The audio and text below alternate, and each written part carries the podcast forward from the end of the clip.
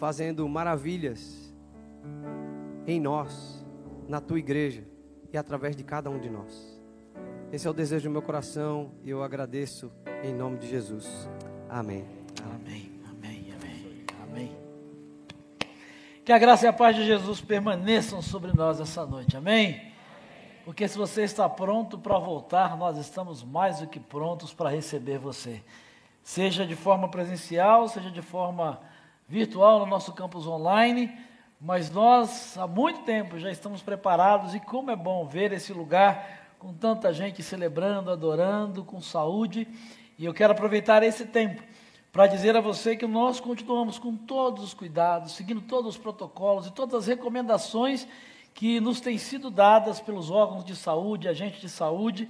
E eu estou dando essa palavra para dizer a você que está aqui, que você continue a vir. Você que está aqui percebe que nós continuamos com todos os cuidados, à exceção de quem está aqui ministrando ou cantando, com todo o distanciamento, todos continuamos usando máscaras, com, vamos, continuamos com a questão do álcool gel, aferição de temperatura, enfim, temos tido todos os cuidados, vamos continuar assim.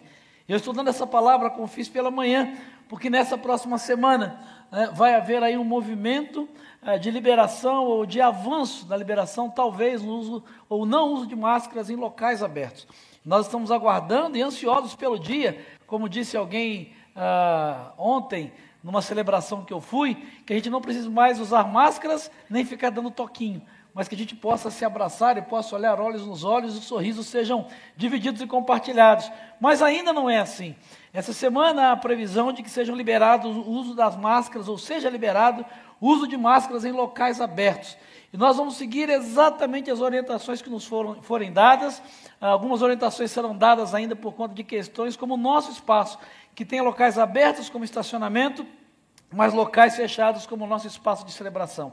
Então eu quero dizer para você que se você está pronto para vir, nós estamos prontos para receber você, porque vamos continuar seguindo exatamente as recomendações dos órgãos de saúde para cada um de nós, dentro dos espaços fechados. E nesse espaço todos vamos continuar a usar máscaras, todos vamos continuar a ter todo o cuidado, todo o distanciamento. Então se você pode quer vir, venha. Se você não se sente à vontade, não se sente confortável para estar aqui seguro, participe do nosso campus online. E se você acha que não precisa e não deveria usar máscara dentro desse espaço, então não venha, porque aqui nós vamos continuar seguindo os protocolos, cuidando de todos, porque ah, o importante é que todos nós façamos a nossa parte na certeza de que o Senhor já está fazendo a dele. Então, você venha e nos ajude, ajude os nossos voluntários que trabalham com muito zelo, com muita dedicação eh, na recepção, no estacionamento, recebendo você com todo cuidado, com todo carinho, com todo amor. E na verdade, eles são orientados pela liderança pastoral da igreja. Tudo aquilo que eles pedem a você para fazer, para colocar a sua máscara, para passar o álcool gel,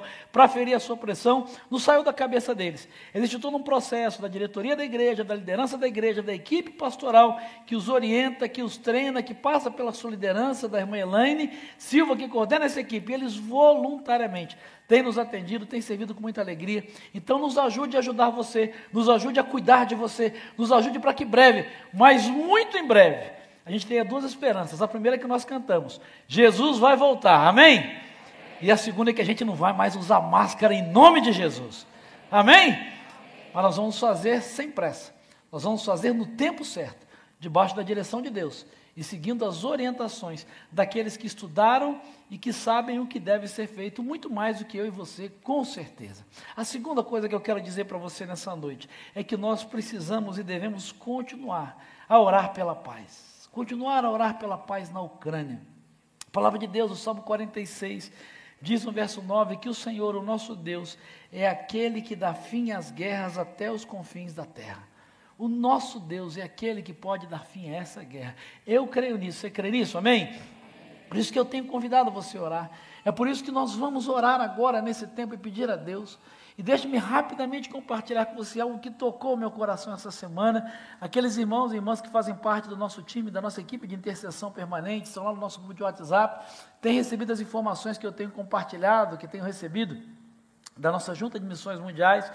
E essa semana, se eu não me engano, sexta-feira, Recebi um relato de dois pastores aqui do Brasil, o presidente da convenção e o diretor da junta de missões, que tiveram uma videoconferência, uma reunião com um missionário que está na Ucrânia, que vive na Ucrânia, e o presidente da convenção batista da Ucrânia, que não saíram de lá porque creem que tem um papel espiritual naquele lugar de oração e de clamar pela paz, e que estão orando e preocupados também para que, eh, com, que, com o fato de que, que a saída de pastores e de cristãos provoque o fechamento da pregação do evangelho dentro da Ucrânia.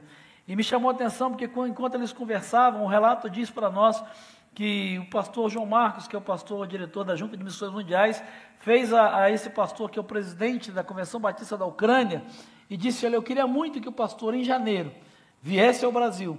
E quando os batistas do Brasil se reúnem, vão se reunir na cidade do Recife para uma assembleia, que o irmão pudesse vir ao Brasil falar e compartilhar né, de tudo que vocês estão vivendo. Você é o nosso convidado, você é o nosso convidado de honra para estar aqui em janeiro de 2023, para nos abençoar, para nos ministrar e para dividir o que está acontecendo aí.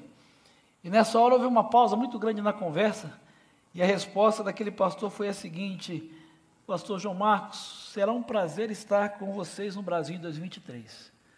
Mas antes, e para que isso aconteça, eu preciso sobreviver. Eu preciso sobreviver a essa guerra. Isso cortou meu coração. Porque às vezes nós perdemos a dimensão de que é um cristão como eu e você, um pai de família, uma mãe de família, um jovem, um adolescente como eu e você, que vivemos a nossa luta e da noite para o dia, ou em algumas semanas, se torna alguém que a qualquer momento pode ser atingido por um míssil, por uma bomba, uma bala perdida, que talvez foi separada dos seus filhos e da sua família. Então, é com esse sentimento que eu quero convidar você, não como uma obrigação, como um ato religioso, mas com esse sentimento de compaixão, com a capacidade de sentir a dor de alguém que diz: Eu quero muito estar com vocês. Mas o que eu mais preciso nesse momento é sobreviver e permanecer vivo e a razão pela qual ele e tantos outros não saíram da Ucrânia foi porque eles entendem que precisam estar lá, orando e clamando pela paz do seu país e daqueles que vivem e habitam lá. Por isso que eu creio que o mínimo que nós podemos e devemos fazer é, nesse tempo, fechar os nossos olhos e clamar a Deus pela paz da Ucrânia, pela paz dessa guerra, pelo fim dessa guerra. Ah, é o russo, é o ucraniano, nós oramos não crendo em homens, não crendo em articulações políticas, não crendo. A nossa fé não está em homens, não está em partidos políticos, não está na OTAN, não está na ONU. Todas essas instituições têm o seu papel e a sua importância. Mas nós cremos no nosso Deus, que, segundo a Sua palavra, diz que dá fim às guerras até os confins da terra. E é crendo nisso que eu quero convidar você a orar, mas a orar crendo que Deus pode. Deus pode trazer paz para esses irmãos e irmãs. Deus pode trazer paz para esses queridos. Homens, mulheres, jovens, adolescentes e crianças, idosos, imagem e semelhança de Deus que vivem lá naquele país, que estão sofrendo os horrores da guerra. Clame a Deus pela paz. Clame a Deus pela paz. Clame a Deus pela paz. Nós vamos orar e levantar esse clamor sendo conduzidos pelo irmão Gladson, que eu quero convidar a vir aqui, por gentileza. E ele vai nos apresentar a Deus e pedir a Deus para que ele faça aquilo que nós não somos capazes de fazer. E ter misericórdia, trazer conforto e cuidar do coração, da vida e da integridade desses queridos que vivem ali. E que ele faça aquilo que nós não podemos fazer. Que ele dê fim a essa guerra em nome de Jesus. Em nome de Jesus. Clame ao Senhor. Vamos clamar ao Senhor. Querido Deus, em nome de Jesus Cristo, nós nos colocamos aqui nessa hora, Pai, de uma maneira tão especial, falando da tua misericórdia. Meu Deus. Salmo, Salmo 118 diz que o Senhor é bom, Pai. E nós cremos na tua bondade, no teu amor, na tua Oh, misericórdia, no teu poder, Deus na tua soberania sobre todas as coisas. E nós, nesta hora, em nome de Jesus, te pedimos, ó Pai, humildemente, que o Senhor intervenha ali naquele lugar, ó Deus. Que o Senhor entre, ó Deus, de uma maneira toda especial no coração, ó Deus, e na mente dessas pessoas que estão administrando essa guerra, Pai. Que de uma maneira milagrosa o Senhor cesse, ó Deus, e traga paz naquele lugar, ó Deus. Amém Que o Senhor proteja, Deus, a cada cristão, irmão nosso que está ali naquele lugar, ó Deus, que o Senhor abençoe as suas famílias, os teus filhos, ó Deus, as esposas. Ah, Deus amado, em nome de Jesus, como ser humano é ingrato, como ser humano é pecador, como ser humano é, é irreconhecedor, ó Deus, da sua, da sua graça, ó Deus, da sua grandeza. Ó Deus, nós nos colocamos, ó Deus, é, humildemente, ó Deus, mais uma vez, é, diante do Senhor, ó Deus, te pedindo mesmo, Pai, que o Senhor proteja cada um naquele lugar, ó Deus. Amém. Ah, Senhor, eu creio que o Senhor pode até entrar no coração daquele Vladimir Putin, ó Deus. Deus. O Senhor pode fazer uma transformação na vida daquele homem, na vida de qualquer um, o Senhor pode, ó Deus.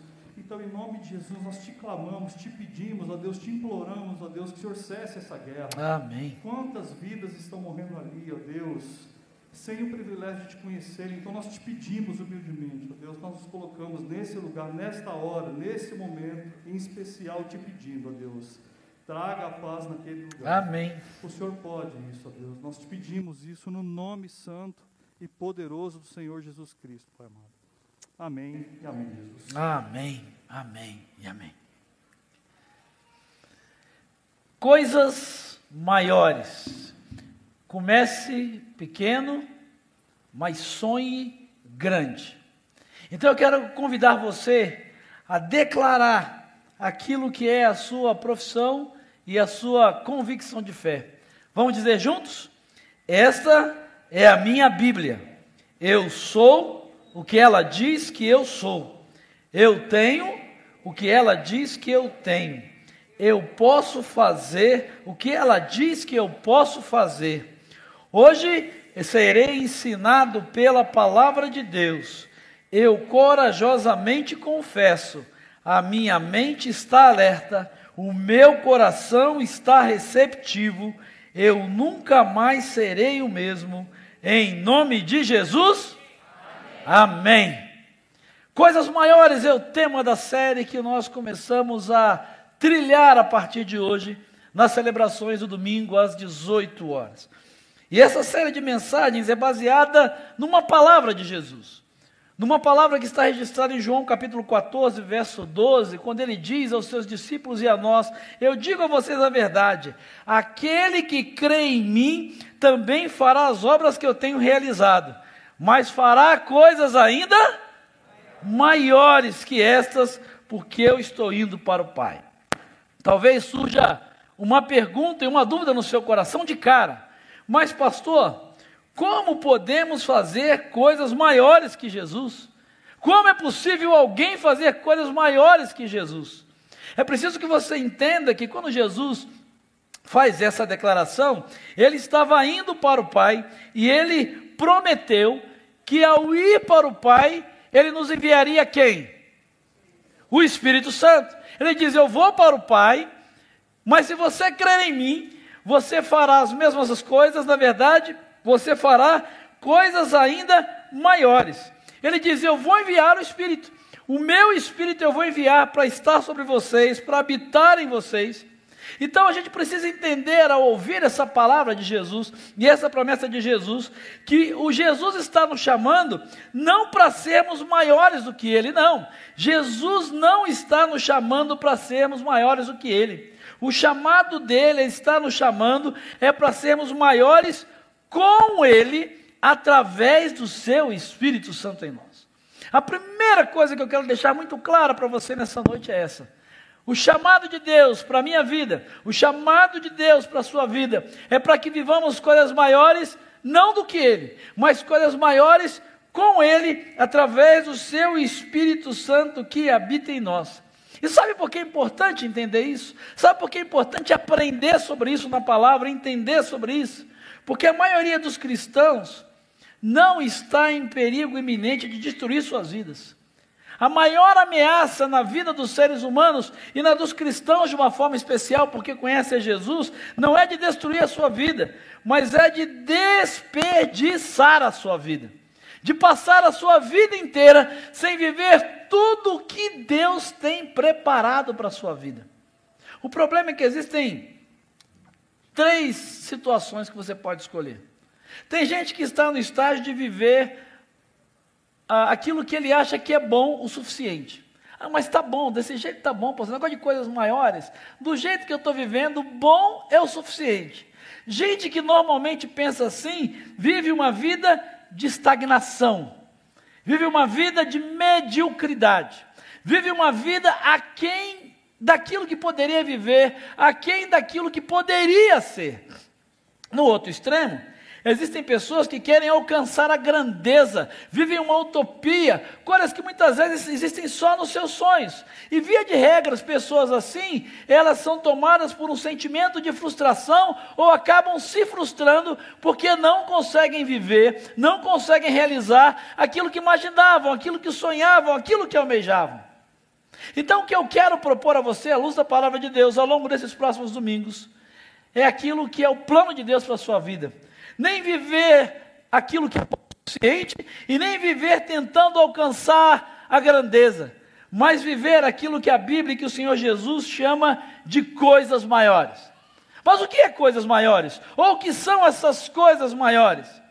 Eu poderia definir para você em uma frase: coisas maiores é um lugar onde o impossível não resiste às promessas de Deus. Coisas maiores Guarde isso no seu coração. Você que gosta de anotar, de escrever, de botar no bloco de notas, essa é uma frase. Coisas maiores é um lugar onde o impossível não resiste às promessas de Deus. E sabe qual é a primeira coisa que você precisa fazer para experimentar isso? Acreditar nisso. Acreditar na palavra de Jesus. O problema é que muita gente só de ouvir aquele que crê em mim fará obras maiores. Ah, mas isso é impossível. Não, mas isso não acontece mais. Não, mas isso era só no tempo da Bíblia. Não, isso é para aquele irmão que ora no fogo. Isso é para aquele irmão que é mais crente que eu. Isso é para aquele que eh, já leu a Bíblia toda 38 vezes. Não, isso é para aquele que foi batizado no fogo, na água, no vento, no mistério, sei lá. Não. Jesus, a única condição que ele coloca, o único ou primeiro e pré-requisito que ele coloca no texto que nós lemos, ele diz: aquele que o quê? Aquele que Aquele que crê em mim. A primeira coisa que você precisa fazer para experimentar isso é crer. Sabe por quê? Tem muita gente procurando a grandeza, o sucesso, a, a, excelência, a riqueza, numa série de fórmulas, ferramentas de autoajuda e tanta coisa que tem por aí. E eu não quero entrar no mérito disso, mas o que eu quero dizer para você é aquilo que eu creio que a palavra de Deus diz, é que a visão maior de Deus para toda a sua vida não é e nem está baseada em uma fórmula. Mas a visão maior de Deus para a tua vida está edificada sobre uma promessa que Ele fez. Se você crê, você, juntamente com Ele, pelo poder do Espírito dele que habita em você, fará coisas maiores. A questão é: você crê nisso? Esse é o primeiro passo, porque se você não crê, acabou aqui. Não adianta nada do que eu vou dizer, não adianta nada do que Deus vai falar ao seu coração. A pergunta, a primeira pergunta que eu quero fazer para você nessa noite, que está aqui no nosso espaço de celebração, que está com a gente no nosso campus online, é: Jesus tem coisas maiores para você. Deus tem coisas maiores para você. Se você crê, você ainda em 2022, nesse ano de conquistas, fará e viverá coisas maiores. Você crê nisso? Amém. Agora, não são só boas notícias.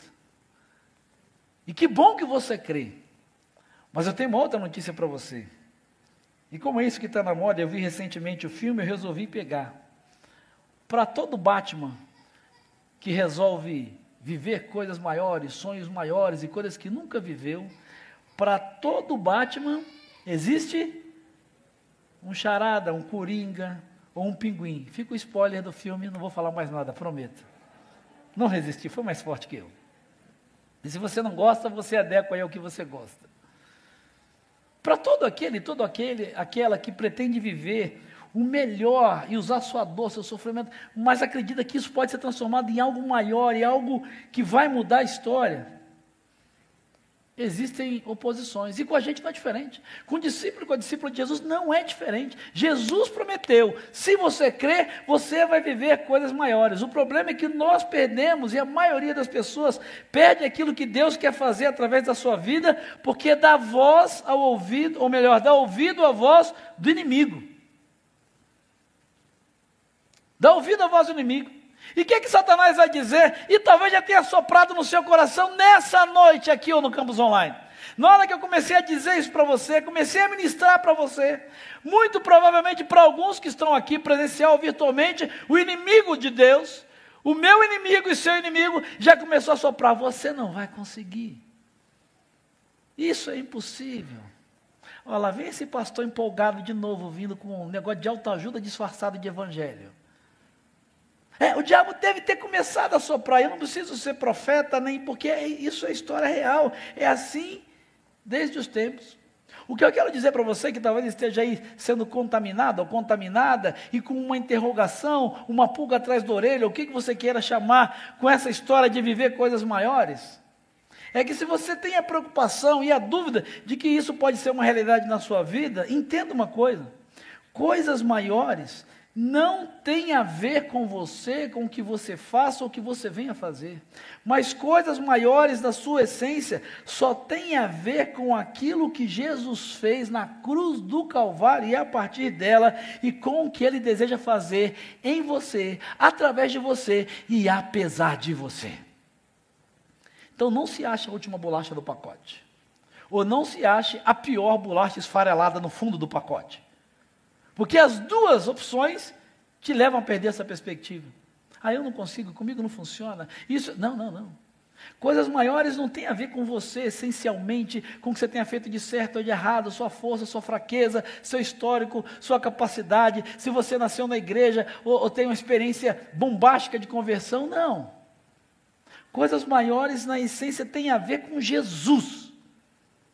Com Deus através de Jesus, para nós que vivemos na nova aliança no Novo Testamento e com a pessoa de Deus no Antigo Testamento e aquilo que ele já fez e com o que ele deseja fazer em você, através de você e apesar de você.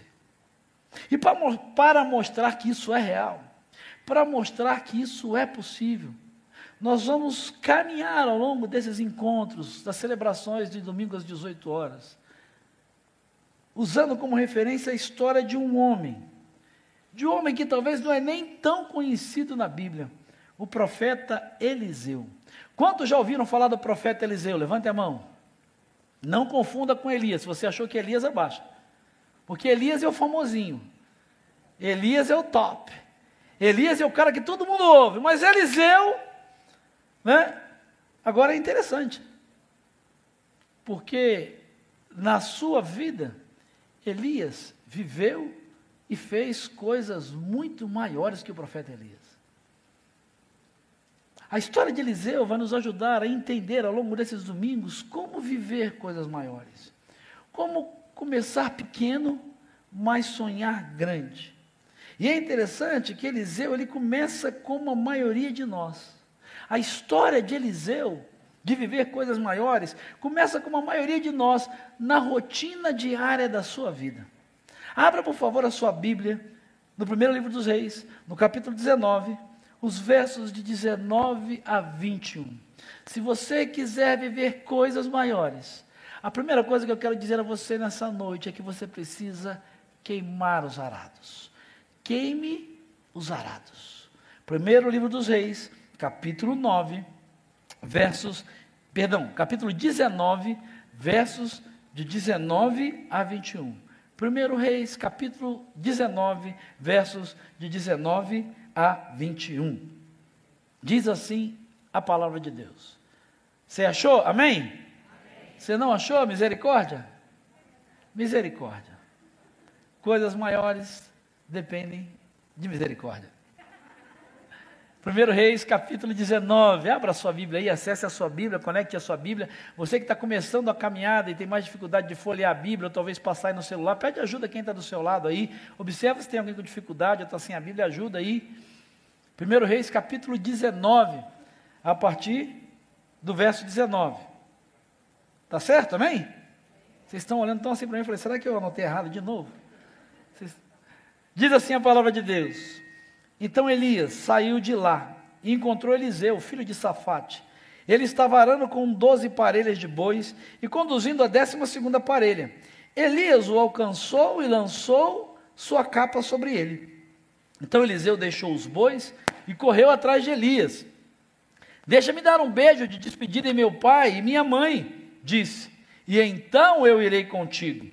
Vá e volte, respondeu Elias. Lembre-se do que fiz a você. Verso 21. E Eliseu voltou, apanhou sua parelha de bois e os matou. Queimou o equipamento de arar para cozinhar a carne e deu ao povo. E eles comeram. Depois partiu com Elias, tornando-se o seu auxiliar. Queime os arados. Queime os arados. Se você olhar para a história de Eliseu, no começo dela, não tem nada de muito extraordinário. O que, que ele fazia? Ele arava a terra todos os dias. Alguém aqui já viu a experiência de arar a terra com carro de boi? Não? Com um arado puxado por boi? Né? Tem alguns aqui, uma experiência que não, não tem nada de muito glamouroso. É passar o dia olhando para o bumbum do boi, atrás do boi, sentindo o fedor do boi. É literalmente isso. É uma rotina que não tem nada de glamourosa, complicada. Elias acordava, ou perdão, Eliseu acordava, escovava seus dentes, fazia sua higiene, botava sua roupa, e era a terra e olhava para o bumbum do boi. Parava para o almoço, almoçava, descansava. Quando voltava às duas horas, o que, que ele ia fazer? Era a terra, ia lá bumbum do boi, cheiro de boi. Talvez é assim que você se sinta. Pode ser até ruim, mas paga as contas. Provavelmente pagava as contas de Eliseu. Talvez você ache que até aquilo que você faz na sua rotina seja até ruim, mas paga as contas. E é óbvio, eu quero deixar muito claro que nem toda rotina é ruim. Existem rotinas que elas, na verdade, são vitais né? e bíblicas. Por exemplo, o nosso relacionamento com Deus, ele implica numa rotina essencial de oração, de leitura da Bíblia. De... Essa é uma rotina saudável. Existem algumas rotinas, por exemplo, no relacionamento do seu casamento, do seu emprego, para manter a forma, uma disciplina, um hábito. Esse tipo de rotina é saudável. O desafio aqui de coisas maiores, o desafio aqui, e que eu quero chamar a sua atenção para Eliseu, é uma rotina que vença e que, que, que leve, ou melhor, que vença a mediocridade. Essa rotina que leva à mediocridade. O desafio para o qual eu quero chamar a sua atenção, é para essa rotina que talvez Eliseu vivesse, que era até bom o suficiente, que pagasse as contas, mas que na verdade não exigia muito mais de Eliseu.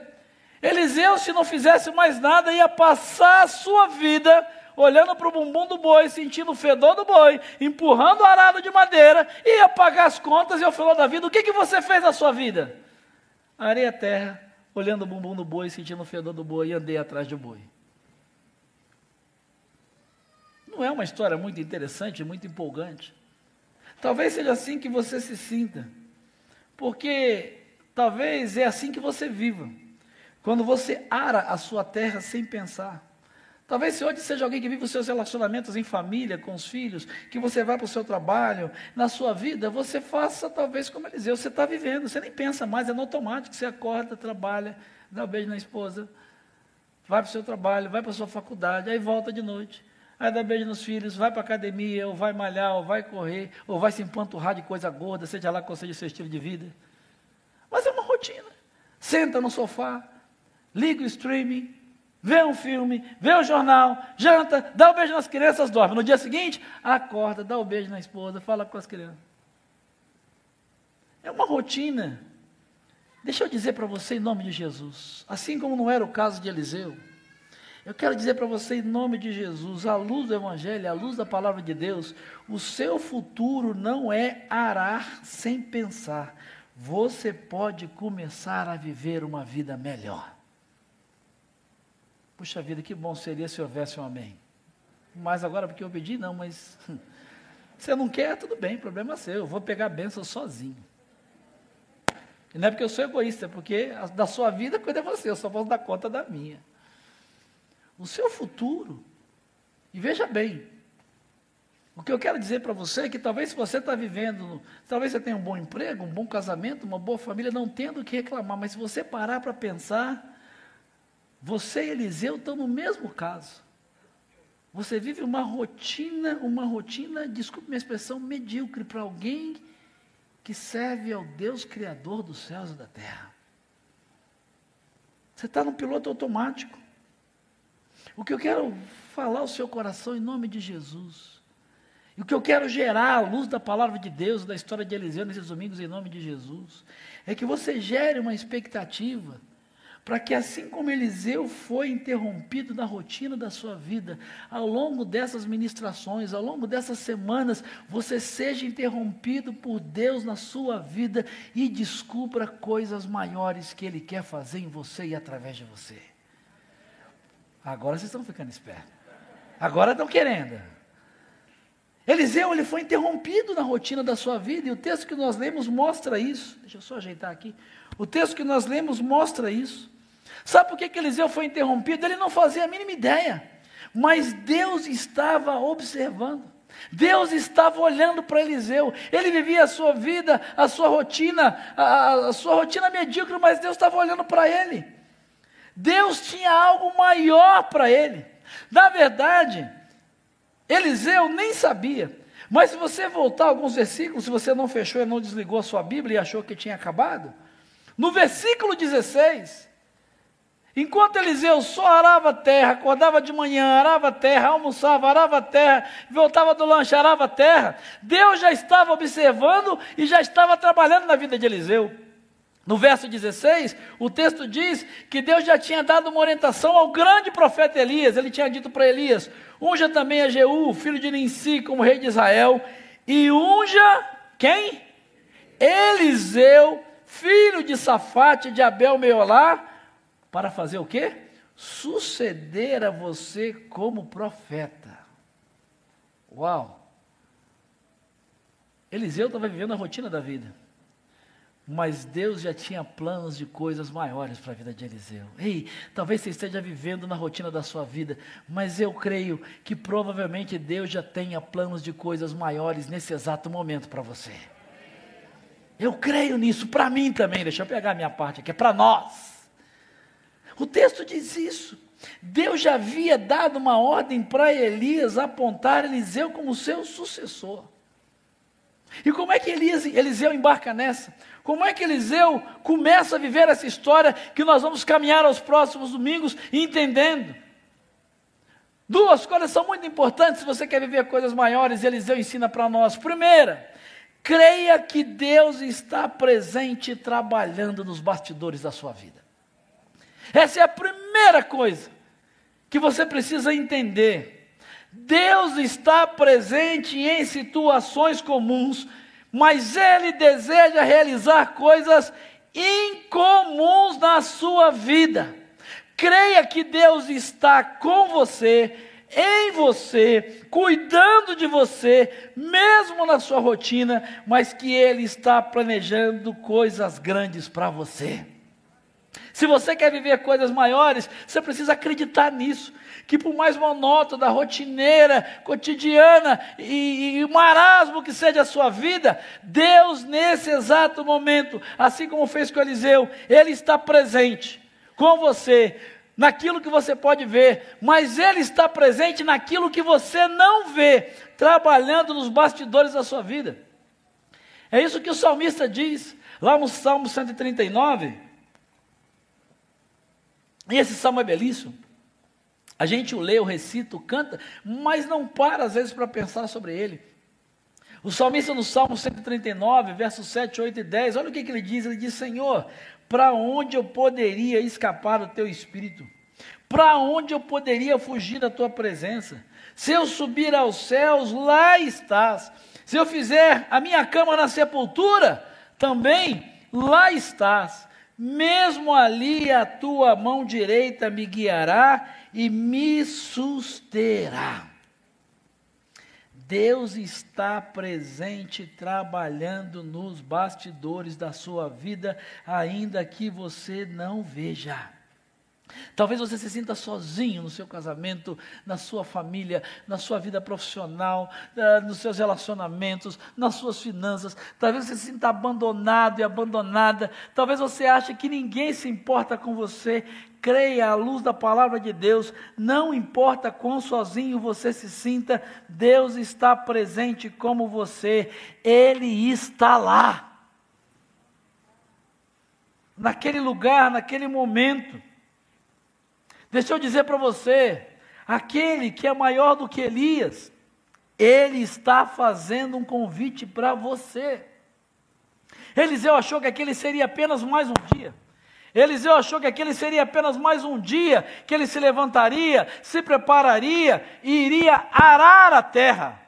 Ele achou que era mais uma rotina comum, mais um dia comum, mais um comum. Nada de novo debaixo do sol. Mas Deus já estava trabalhando nos bastidores dele, da vida dele. Deus já tinha dado a Elias a ordem de fazer a ele um convite. O que eu quero dizer para você é que talvez nessa noite, talvez nessa semana, nesse mês, quem sabe ainda em 2022, aquele que é maior do que Elias já está trabalhando nos bastidores da sua vida e quem sabe ao longo dessa série de mensagens ele vai fazer um convite para você viver coisas maiores. Porque Deus chama cada um de nós para coisas grandes, principalmente e especialmente quando nós menos esperamos. Creia nisso. Deus frequentemente está trabalhando nos bastidores da sua vida, orquestrando o seu futuro, mesmo que você não tenha a menor ideia do que Ele está fazendo. É interessante que Eliseu estava na sua rotina. Eliseu estava arando a terra, era um dia como qualquer outro, mas de repente a sua rotina é interrompida. Olha o verso 19. O texto diz que enquanto ele estava, ara para cá, ara para lá, bumbum de boi, fedor de boi, e terra, e poeira, e sol, e calor, de repente, Elias, ei, intervalo comercial, você manja Elias? Quem é aquele homem de Deus, aquela mulher de Deus que você admira assim, que é você hoje, você tem um sonho de conhecer. Diga para mim, vai, vamos lá, exercício. Coloca você que está na internet aí, coloca aí no chat, usa a sua voz que são seus dedos. Quem é um homem ou mulher de Deus que você teria muito vontade de conhecer pessoalmente, sentar junto, bater um papo, ter um tempo de oração, ouvir aprender de Deus? Fala aí para mim. Apóstolo Paulo? Cláudio Duarte? Max Lucado? Profeta Isaías? Não, esse já está.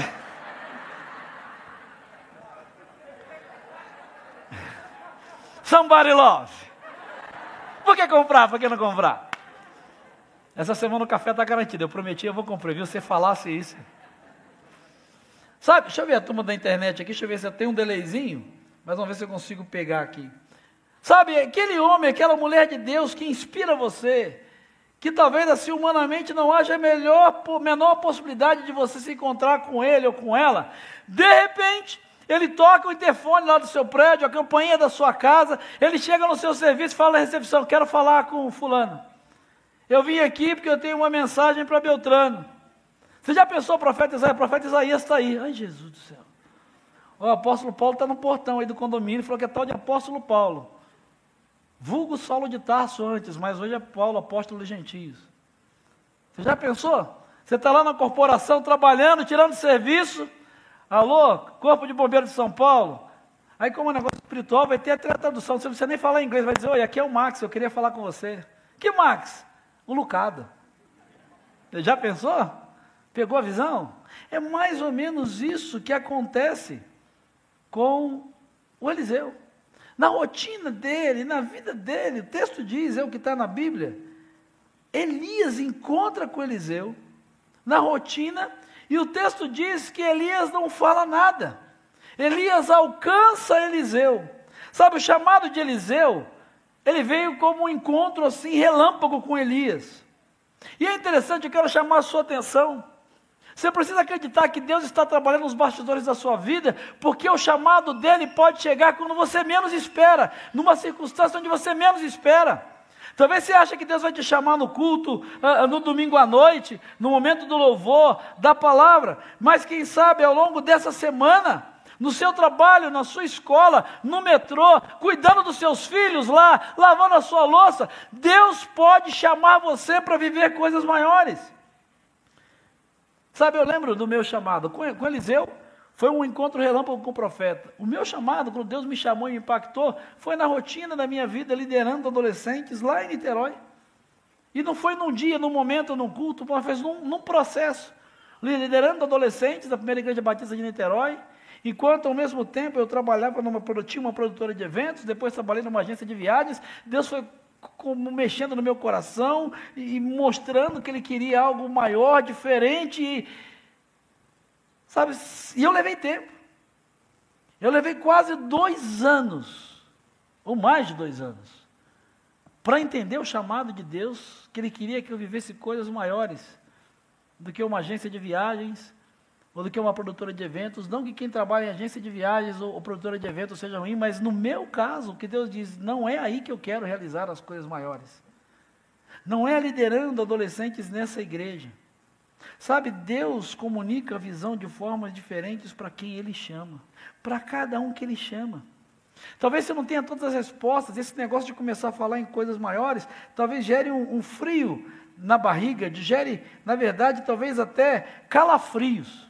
Talvez só de pensar em viver algo novo, em viver algo diferente, você começa aí a fazer um monte de perguntas. Agora imagina, né? Tinha travado aqui a minha internet. Você imagina aqui como a turma está dizendo, né? De repente aparece para Ilma o Luiz Saião, para o Fábio Oliveira, Adão, ele falou que quer conversar muito com Adão. né? A Ilma, o rei Davi, o Fábio, o Noé, pastor Antônio Júnior, a Grace, lá de Águas de Lindóia, ou Águas de Lindóia, na Água de Santa Bárbara, Jó, Luciano Subirá, Larissa Kelmer está dizendo, Águida está dizendo a Esther, o e aí outros tantos aqui. Sabe, imagina, de repente, interrompe a rotina da sua vida para chamar você para algo grande. Talvez você tenha um monte de perguntas, você queria fazer um monte de perguntas, mas deixa eu dizer para você: você não precisa ter todas as respostas e entender tudo sobre como Deus vai falar com você. Você não precisa saber, bom, mas e se aparecer? E como é que Deus vai fazer? E se for um anjo?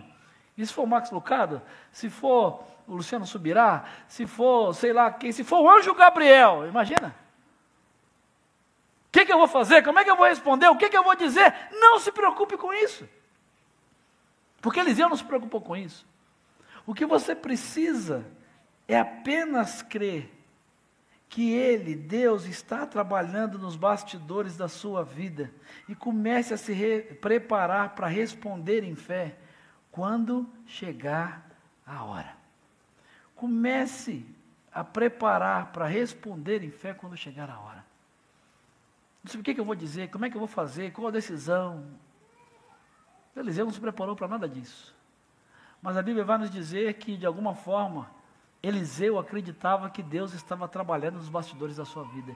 De alguma maneira, que está implícita aqui no texto, a resposta de Eliseu e a atitude de Eliseu nos dá a entender que Eliseu acreditava que Deus estava trabalhando nos bastidores da sua vida, porque quando Elias chega e aparece, o maior de todos os profetas de Israel, aparece.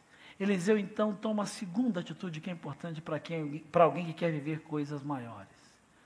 Se você quer viver coisas maiores, então primeiro, creia que Deus está trabalhando nos bastidores da sua vida. Em segundo lugar, queime os arados e confie.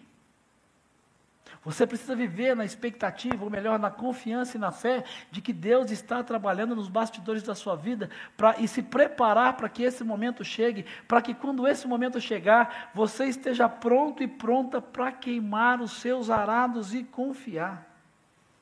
Olhe lá no texto, por favor. Quando Elias chega, Elias diz alguma coisa para Eliseu, sim ou não? Ele fala: Oi, salve, Pai do Senhor, Pai de Deus, salve Elias. E aí, puxador de boi? Como é que está a vida? Não. O texto diz que quando Elias chega perto de Eliseu, a primeira coisa que ele faz é o quê? Lançar sua capa. A expectativa que Eliseu vivia de que Deus estava trabalhando nos bastidores da sua vida e de que Deus podia fazer algo novo é tão clara que ele entende esse sinal. Elias, quando Elias joga a sua capa, ou seja, aquilo que representava o manto do seu ministério, que simbolizava o seu ministério profético em Eliseu, ele nem fala com Eliseu, ele não precisa dizer nada para Eliseu. Porque jogar a capa sobre Eliseu, o profeta jogar a capa sobre alguém, aquilo que era a sua identidade, era como se Eliseu, Elias estivesse dizendo: Eliseu, você foi feito para isso. Agora para para pensar, um cara que arou terra num carro de boi a vida inteira. Vou usar um exemplo seu, que é o que está mais fácil aqui, Douglas. Chega o Max Lucado, você foi feito para escrever livros e textos que vão inspirar gerações no mundo inteiro em diversos idiomas. Assusta, né? Assim, como assim? Eu não sei escrever. Que a gente tem a notícia. Eliseu não tinha feito nenhum ato profético, nenhuma pregação. A gente não tem registro antes desse momento, nem de uma oração silenciosa que, que Eliseu tenha feito. E se fosse importante, talvez estaria registrado. Mas o texto diz que quando da parte de Deus, Elias vem, joga a capa sobre Eliseu, como que dizendo, Eliseu, você foi feito para isso. Elias está dizendo, Eliseu, você foi escolhido para ser o meu sucessor. Preste atenção o que Deus está fazendo com a vida de Eliseu e o que Deus quer fazer na sua vida e quem sabe ainda esse ano. É uma mudança talvez radical. Eliseu havia, preste atenção, ele está arando a terra, ele está na sua rotina, e de repente ele recebe uma mensagem de que ele havia sido escolhido como sucessor do profeta mais famoso da história de Israel. Agora, Vamos voltar para o texto. O que é que Eliseu faz? Qual é a primeira coisa que Eliseu faz? A primeira. Ele corre atrás de Elias. Ele corre atrás, ele diz: Veja bem, peraí, não. É, como assim? Não, veja, ó, é, peraí, não, não estou entendendo. Você deve, ó, acho que foi, foi engano. Não, não é comigo. Não, eu não sou capaz. Não, eu nunca fiz isso. Não, olha, eu sou serão. A primeira coisa que o texto diz é que ele sai correndo atrás de Elias. Sabe por quê? E é uma coisa que veio ao meu coração. Se Deus chama todos, todos, porque a palavra de Jesus lá no Novo Testamento que eu li para você em João, é para todos, aquele que crê em mim fará coisas maiores. Se Deus chamou a todos nós para fazermos coisas maiores, por que a maioria das pessoas não experimenta isso? Eliseu ensina para nós, com a sua atitude, que geralmente nós não experimentamos e não vivemos as coisas maiores, porque nós escolhemos o lugar errado para começar a buscar as grandes coisas que Deus tem para nós. Ele corre atrás de Elias. E ele diz: Elias, eu só preciso que você me permita me despedir do meu pai e da minha mãe. E o Elias diz: Você pode ir, vá, mas volte. Não esqueça o que eu falei para você. E é interessante que o Elias não tinha falado nada. Você percebeu isso? Ele não tinha falado nada. Mas Eliseu tinha entendido. Diz, vai e volte. Agora, o que ele, Eliseu faz? Ele vai só e despede do pai e da mãe, da benção pai, benção mãe, você, o sucessor do maior profeta de Israel? Não. O texto diz que ele volta e ele pega aquilo que era a sua identidade, aquilo que o prendia, aquilo que era a sua rotina, aquilo que poderia talvez fazer com que lá na frente, se a coisa desse errado, ele voltasse ele diz que ele mata os animais. E aí você que é da Sociedade Protetora dos Animais, só para que você entenda, na época o sacrifício cerimonial faria, fazia parte da cultura. Os animais eram oferecidos e mortos como um sacrifício cerimonial de gratidão, de compartilhar. E para que não haja a menor dúvida de que não há como voltar atrás e que ele vai viver e quer viver as coisas maiores de Deus, ele queima o arado, ele queima aquela carroça, ele queima aquele instrumento. Sabe o que, Eliseu quer ensinar para nós, para mim e para você? Viver as grandes coisas da vida começa em queimar e se desfazer das velhas. Queime os arados e confie. Queime os arados e confie. Sabe, além de correr atrás de Elias, Sabe o que, que Eliseu faz? Ele se certifica de que não existe mais nada para onde ele possa voltar. A descrição do texto é muito clara. É muito clara. Verso 21, ele volta apanha a parelha de bois e os mata, queima o equipamento de arar para cozinhar a carne, dá ao povo, todo mundo comeu, e aí então ele parte com Elias, olha que interessante, e se torna o seu auxiliar. Auxiliar. Para começar uma nova vida, uma vida de coisas maiores, Eliseu queima as ferramentas da sua vida antiga. Sabe, é interessante que não há nada de espiritual em queimar os arados. Não há, é um pacto, é um momento. Ele faz um altar, não.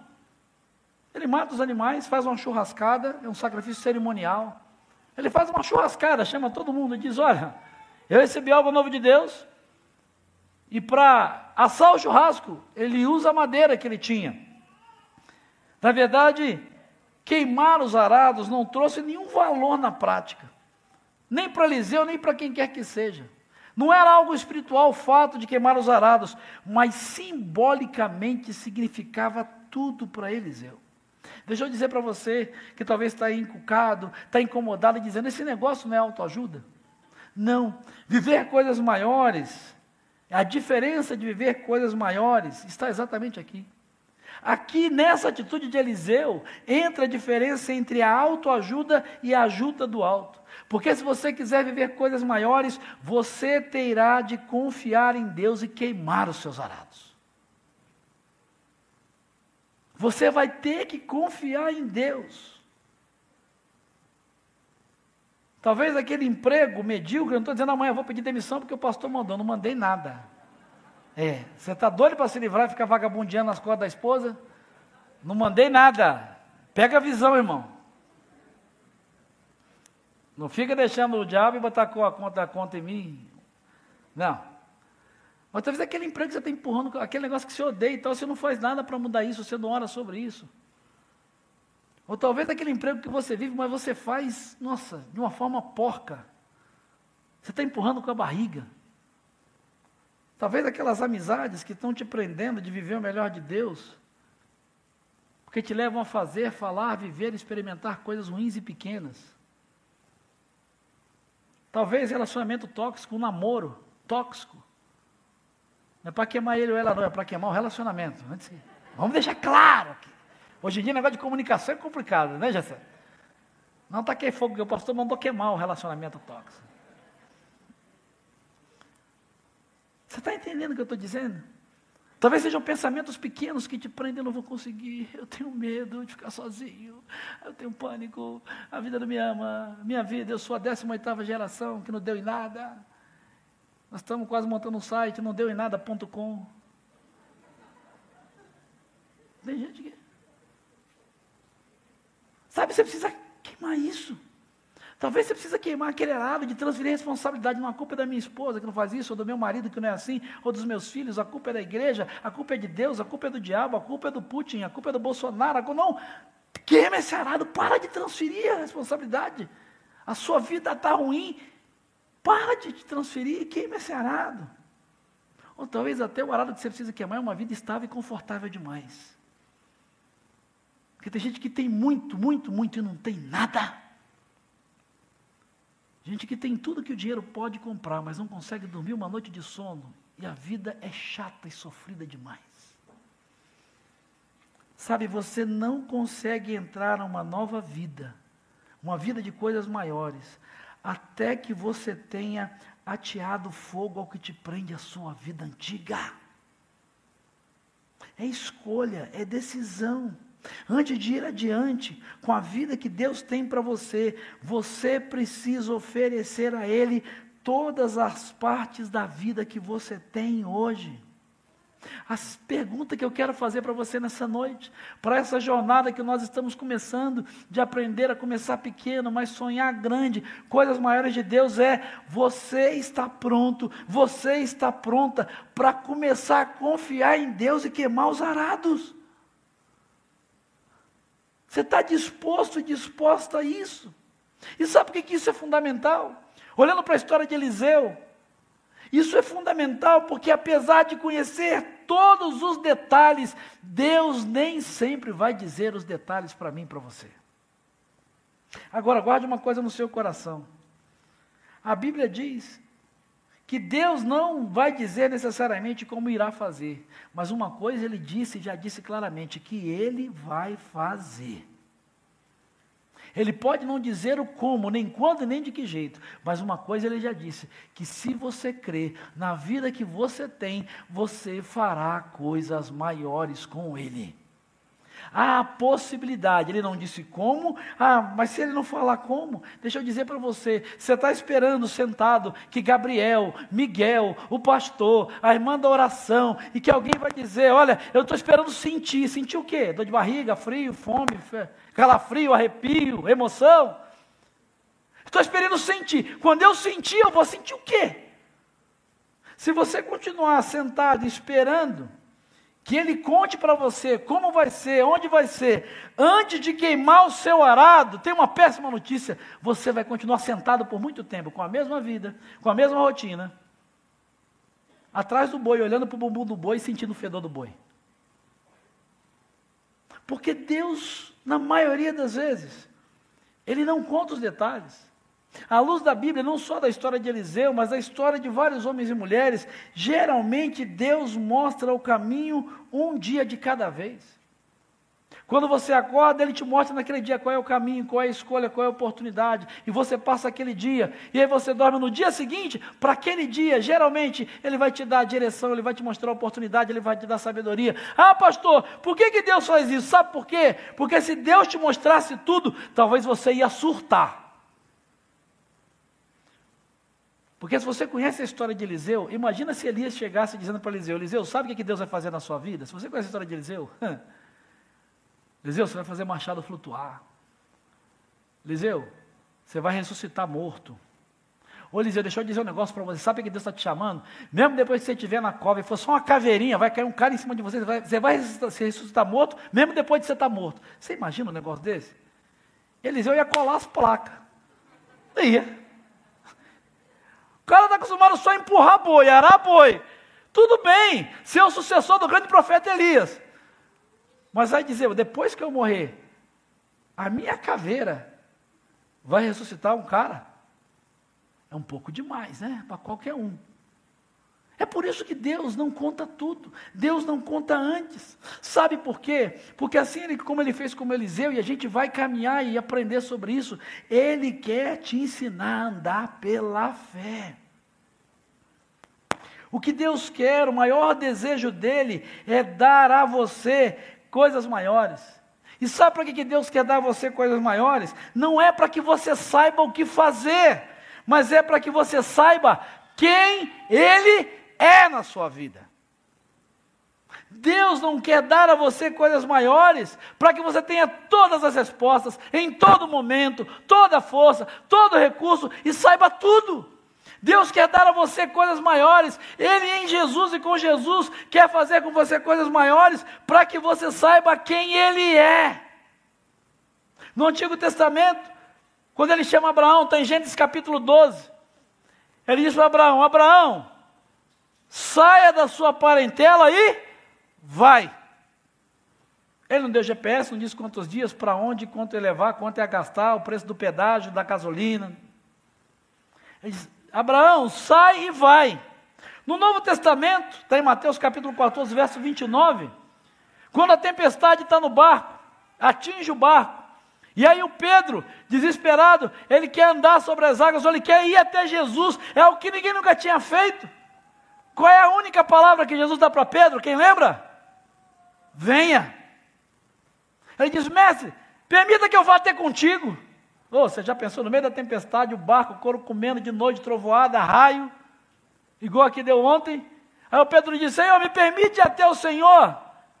Aí Jesus não diz: Veja bem, Pedro, passo número um: fé. Segundo, Pedro, você sabe nadar? Terceiro, Pedro, ó, oh, vai dar medo. Quarto, Pedro, vai dar uns quatro raios na hora que você estiver no passo cinco.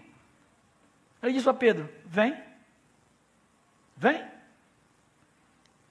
Ele ofereceu a Pedro Apenas uma palavra. Tem até um estudioso uh, falando sobre esse texto de Pedro, que ele diz, né, a turma fala que Pedro andou sobre as águas. Não, Pedro não andou sobre as águas. Ai, pastor, é, Pedro não andou sobre as águas. É impossível andar sobre as águas. E se você duvida disso, você bota a sua roupa de banho e amanhã tenta entrar no rio Tietê atravessá-lo assim. Bota o sunga maior, um biquíni lá e tenta atravessar o rio Tietê. Você não morrer afogado, você morre de tétano. É impossível, a água não aguenta você. Ei, o Pedro não andou sobre as águas. O Pedro caminhou sobre a palavra de Jesus quando disse: Venha.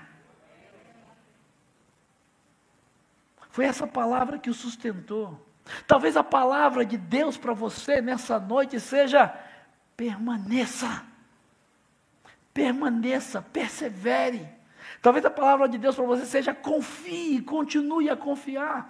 Talvez a palavra e a única palavra que Deus esteja dizendo para você viver coisas maiores é: eu irei prover. Eu vou continuar a prover. Se você quer viver coisas maiores, você precisa aprender a confiar em Deus, queimar os seus arados. Você precisa aprender a confiar e a obedecer a um Deus que não conta os detalhes, mas isso não quer dizer que ele não conheça os detalhes. Isso não quer dizer que ele não conheça. Sabe por que, que algumas pessoas nunca receberam e talvez nunca vão receber o melhor e o maior de Deus? Porque não querem largar aquilo que é bom que acham que é bom, que acham que é bom, e que na verdade é empurrar o boi, olhar para o bumbum do boi, sentir o cheiro do boi e comer poeira de boi.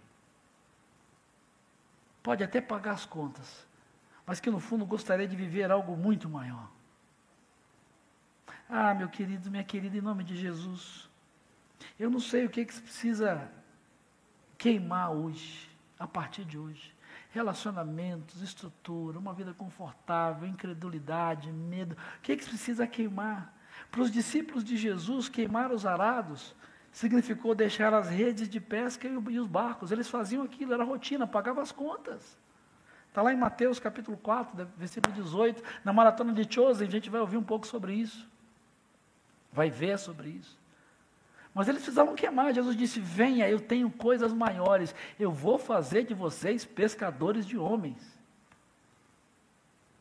Ele não disse como, de que jeito, quanto tempo levaria, do que eles seriam capazes. Ele disse: Venham, eu vou fazer coisas maiores com vocês. Vocês vão fazer coisas maiores comigo. Para eles, os arados, e o texto diz: Eles deixaram o barco, as redes e o seguiram. E para você? O que é que você precisa queimar e deixar para trás para viver as coisas maiores que Deus tem para a sua vida? É isso que a gente vai começar a entender e aprender a cada encontro no domingo às 18 horas a partir de hoje. No próximo domingo nós vamos ter uma celebração especial com o pastor convidado, mas no outro domingo nós vamos continuar juntos. E depois, se você tiver a curiosidade, continue a ler a história do profeta Eliseu. Porque a história do profeta Eliseu mostra. Porque talvez você diga assim, mas não é muito arriscado, pastor. O risco não é muito alto. Quando a gente tem que tomar decisão assim, né? De romper, o risco é grande, o medo é grande. Mas se você acredita que Deus está trabalhando nos bastidores da sua vida, e uma série de coisas te faz acreditar nisso, chega uma hora que você precisa confiar em Deus e queimar o arado. Aí talvez você diga, pastor, é muito arriscado. A história de Eliseu mostra para nós que o verdadeiro risco não está em se lançar numa nova vida de coisas maiores, mas o maior risco está em permanecer na sua antiga vida comum e ordinária até o último dia da sua vida. O maior risco é passar a sua vida sem viver tudo o que Jesus preparou para você. Talvez você diga assim: ah, pastor, mas o custo de seguir Jesus é muito grande. Eu vou dizer para você, claro que é. O custo de seguir Jesus é muito grande. Mas a história de Eliseu mostra, e a história bíblica mostra, que o custo de não seguir a Jesus é muito maior. É muito maior. Se você disser assim, Eliseu abriu mão de muita coisa, abriu. Da convivência com os pais, da sua rotina, dos seus amigos, Eliseu abriu mão de muita coisa para seguir Elias. Mas a história mostra que ele recebeu coisas maiores. Ele recebeu coisas muito maiores. Talvez nessa noite o sacrifício para você de queimar os arados seja muito grande. E talvez você esteja aí pensando, relutando, mas seguir a Jesus, entregar minha vida a Jesus. Ou eu que já entreguei a minha vida a Jesus, entregar minha carreira profissional, minha família, entregar meus sonhos, queimar os arados e estar tá pronto para a oportunidade, estar tá pronto a qualquer momento, quando essa oportunidade chegar, e antes dela chegar, já começar a fazer a minha parte, talvez seja muito grande. Eu quero dizer para você que se você acha que o sacrifício de queimar os arados é grande, as recompensas que você vai experimentar do outro lado da obediência são ainda maiores. Ainda maiores.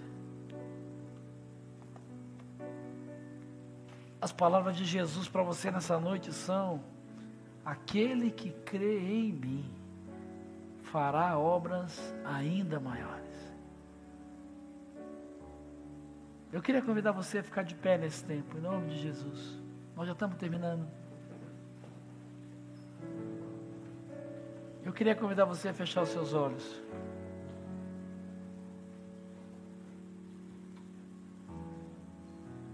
E eu quero fazer uma pergunta a você, em nome de Jesus. Você crê que Deus está trabalhando nos bastidores da sua vida? Você crê que aonde você nem imagina, em circunstâncias que você nem imagina, Deus está lá. Você já está vivendo o melhor e tudo que Deus imaginou para você, se esse é o seu caso, amém. Mas se não, se você crê que Deus tem coisas maiores para fazer com você, em Jesus e pelo Espírito dele que habita em você, talvez seja a hora de, a partir de hoje, você começar a confiar nele a crer nele e começar a queimar os seus arados. A abrir mão, a tomar decisões, algumas delas difíceis, de relacionamentos, de coisas, de pessoas, de lugares, para estar tá pronto para o momento em que Deus te chamar para essas coisas maiores.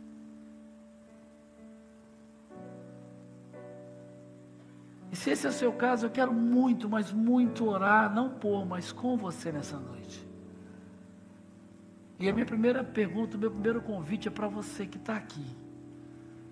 E que ainda não caminha com Jesus, que conhece Jesus, admira Jesus, ou já esteve com Ele, mas que entendeu que Ele tem coisas maiores do que você tem vivido. E talvez o que você precisa entender e crer, e nessa noite você quer dizer que você crê que Ele está trabalhando nos bastidores na sua vida, ainda que você não veja. E que você está pronto e pronta a crer e confiar nele e começar a tomar decisões, abrir mão de coisas, vícios, pessoas, lugares, rotinas, começar a queimar os seus arados, na expectativa de que logo, logo, Ele vai começar e vai liberar coisas maiores para você. Se você quer fazer isso e dizer, eu quero entregar minha vida a Jesus, eu confio em Deus, eu confio em Jesus, e eu quero mudar, eu quero muito orar por você. Eu queria que você viesse aqui à frente. Mas ir na frente é vir na frente. Eu vou descer e vou orar com você. Sai do seu lugar em nome de Jesus, dizendo: Eu creio em Jesus. Eu creio que Ele tem coisas maiores para a minha vida. Eu creio que Ele é o dono da minha vida, Ele é dono do que eu tenho, do que eu não tenho, do que eu sou e do que eu não sou. Eu não tenho todas as respostas, mas Ele é tudo o que eu preciso para continuar um dia de cada vez. Você quer fazer isso em nome de Jesus, seja aqui embaixo ou na galeria, venha aqui na frente, em nome de Jesus, mas bem rápido. Venha com coragem, como ele dizeu, como Eliseu fez. Isso, pode vir, vem aqui. Sai do seu lugar e vem. Em nome de Jesus. O texto diz que quando Elias disse: Olha, Deus tem coisas maiores para você, Eliseu saiu correndo. Eliseu saiu correndo. Talvez você, meu irmão e minha irmã, que já serve ao Senhor Jesus, é um crente Jesus, mas tem sonhos maiores e crê que Deus tem coisas maiores, mas entendeu que hoje você precisa confiar no Senhor e queimar esses arados, tomar decisões, fazer mudança na sua vida. Ei, em nome de Jesus, venha construir a sua vida em Deus, com Jesus e pelo Espírito tem coisas maiores. Sai do seu lugar e vem. Isso, pode vir. Pode vir, a igreja está orando por você. Isso, pode vir, pode vir. Vem aqui para frente, vem aqui, só para me facilitar quando eu descer. Venham para cá. Eu vou descer, eu quero orar com vocês. Mas vem agora isso. Eliseu saiu correndo. Talvez se Eliseu não tivesse feito isso até hoje, ele estava arando a terra. E a gente nunca teria ouvido falar dele. Ele não teria vivido a vida que ele viveu.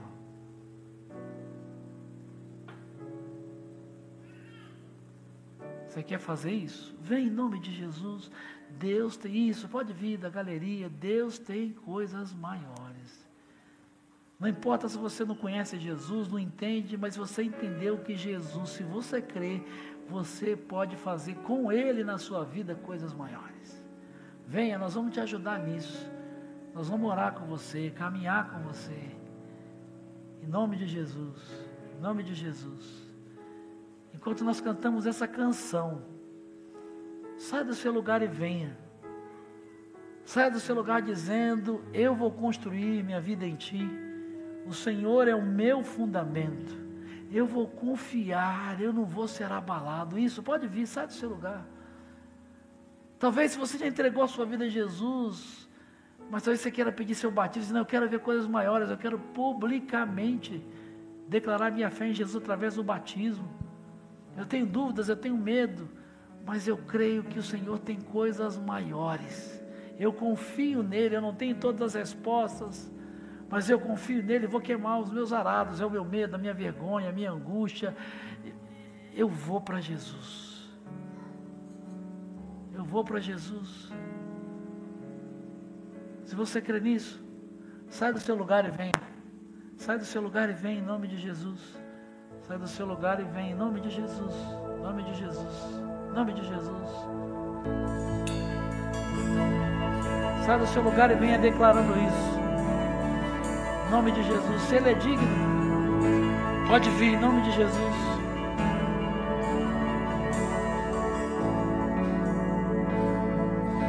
Digno desta canção, só tu és, Senhor.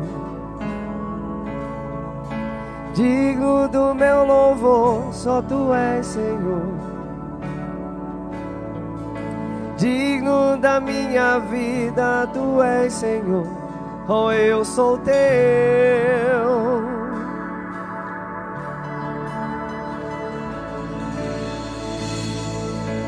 Nome que é sobre todos é o teu Jesus. Fonte da salvação, só tu és Jesus. Digno da minha vida, tu és Jesus. Oh, eu sou teu.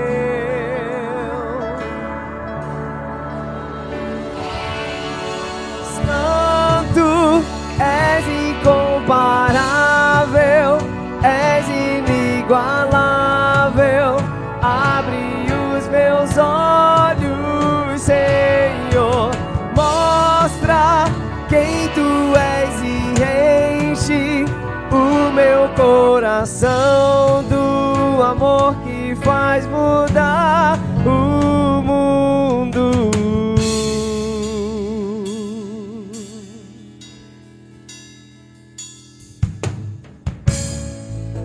Digno desta canção, só tu és, Senhor. Digno do meu louvor, só tu és, Senhor. Da minha vida, tu és, Senhor. Oh, eu sou teu.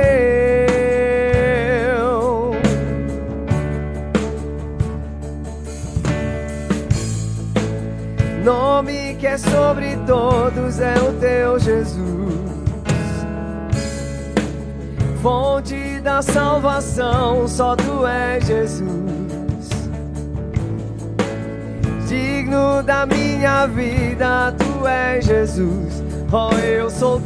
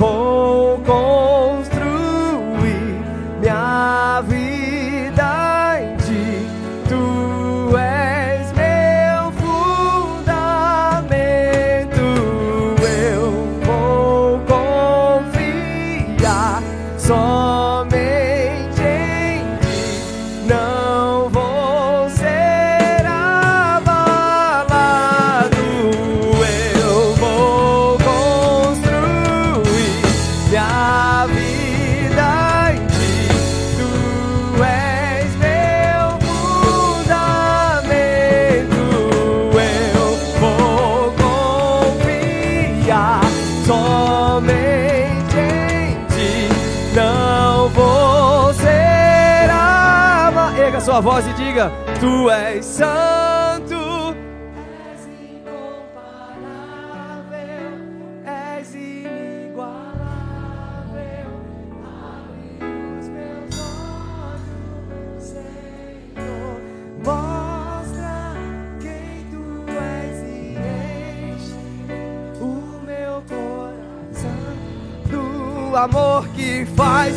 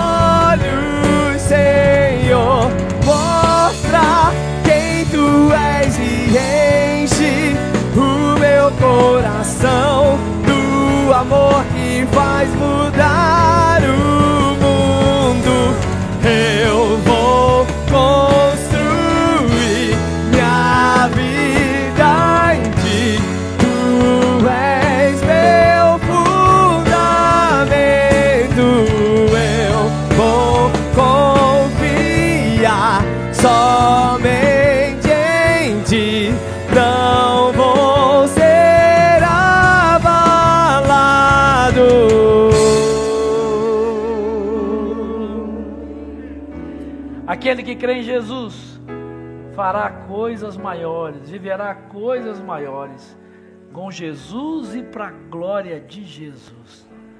Há poder na palavra de Jesus. E para que você não ache que isso é autoajuda, mas tenha certeza de que isso é ajuda do alto. Enquanto você que está aí, que não precisou, não quis, enfim, você sabe. Mas você podia ajudar e estar do lado de alguém que está aqui na frente, orando por ele ou por ela juntos. Eu quero convidar você a sair do seu lugar e estar com uma dessas pessoas, junto com ela, dizendo: Olha, creia nisso, Deus vai confirmar aquilo que prometeu a você. Saia do seu lugar e venha abençoar uma dessas pessoas. Enquanto você vem, deixa eu dizer para você como isso é poderoso. No começo da nossa celebração no campus online, semana passada nós ministramos sobre ansiedade, vencer a ansiedade. E eu me lembro que foi muito forte, eu estou compartilhando porque ela botou aqui no chat. Uma querida irmã nossa, ao longo de todo o culto, disse: Eu sou muito ansiosa, eu não consigo. E algumas pessoas do nosso campus online começaram a ministrar o coração dela, creia, confie. E hoje, no início da celebração, Márcia, me permita, eu coloquei porque você botou aqui, a Márcia Barbosa disse assim: Pastor, a minha semana foi uma bênção. Eu segui a fé, a esperança e a promessa de Jesus em mim. Ansiedade controlada, depressão está indo embora, porque Deus me ama. Bendito seja o nome do Senhor. Isso não é autoajuda, isso é ajuda do alto, é palavra de Deus que muda histórias, que muda a vida. E eu creio que isso vai acontecer na vida dessas pessoas que estão aqui. Tem gente que está sozinha aqui ainda, esse rapaz aqui. Não é possível que não haja uma pessoa que possa estar ao lado dele para orar por ele, orar com ele, em nome de Jesus. Isso é a igreja do Senhor. Nós vamos juntos, vamos juntos viver coisas maiores, porque nós cremos em Jesus, cremos que Ele está trabalhando nos bastidores, e cremos, cremos mesmo, que vamos abrir mão e vamos queimar todos os arados necessários, na certeza de que se o custo vai ser alto, o que Ele tem para nós é muito maior e muito melhor, em nome de Jesus.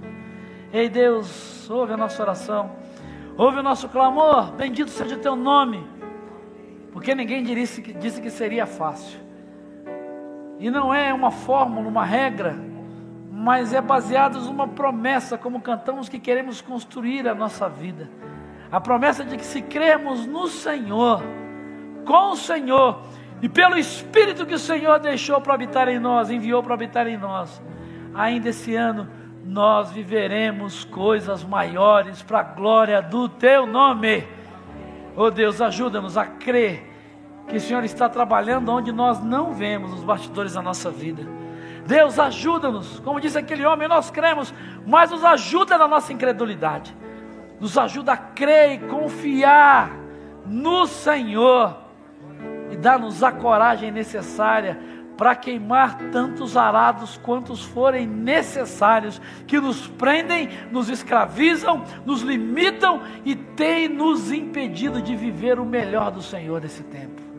Ouve a nossa oração, ouve o nosso clamor, ouve a nossa súplica, porque nós cremos no Senhor, nós amamos o Senhor e nós queremos viver o melhor do Senhor.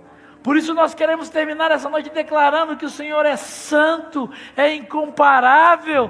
Tu és o nosso fundamento de viver. E se isso for uma verdade, nós cremos que esse será um ano de conquistas e um ano de coisas maiores para a glória do teu nome. Por isso nós declaramos a uma só voz: Santo És incomparável, és inigualável. Abre os meus olhos, Senhor. Quem tu és e enche o meu coração do amor que faz mudar o mundo. És santo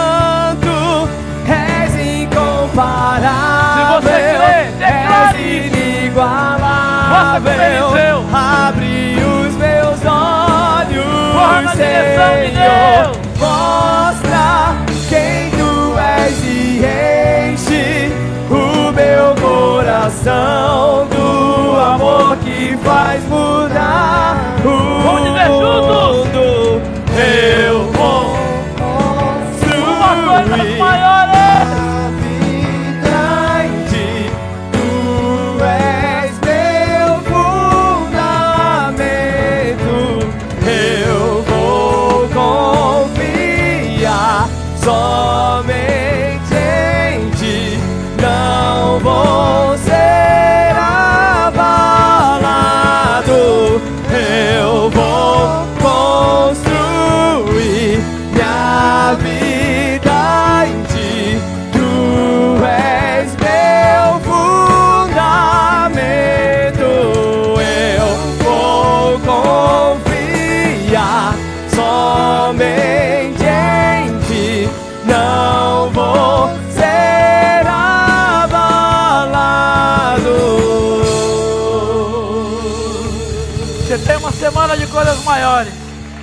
Tem uma semana de conquistas.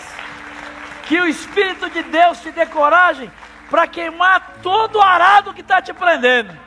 E que Ele te abençoe e te guarde. Que Ele faça resplandecer o rosto dele sobre você. Que no caminho da sua rotina, Ele faça resplandecer sobre você o seu bendito rosto.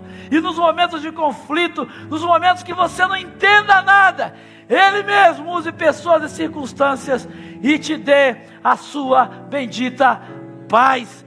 Vão em paz, tenha uma semana abençoada em nome de Jesus.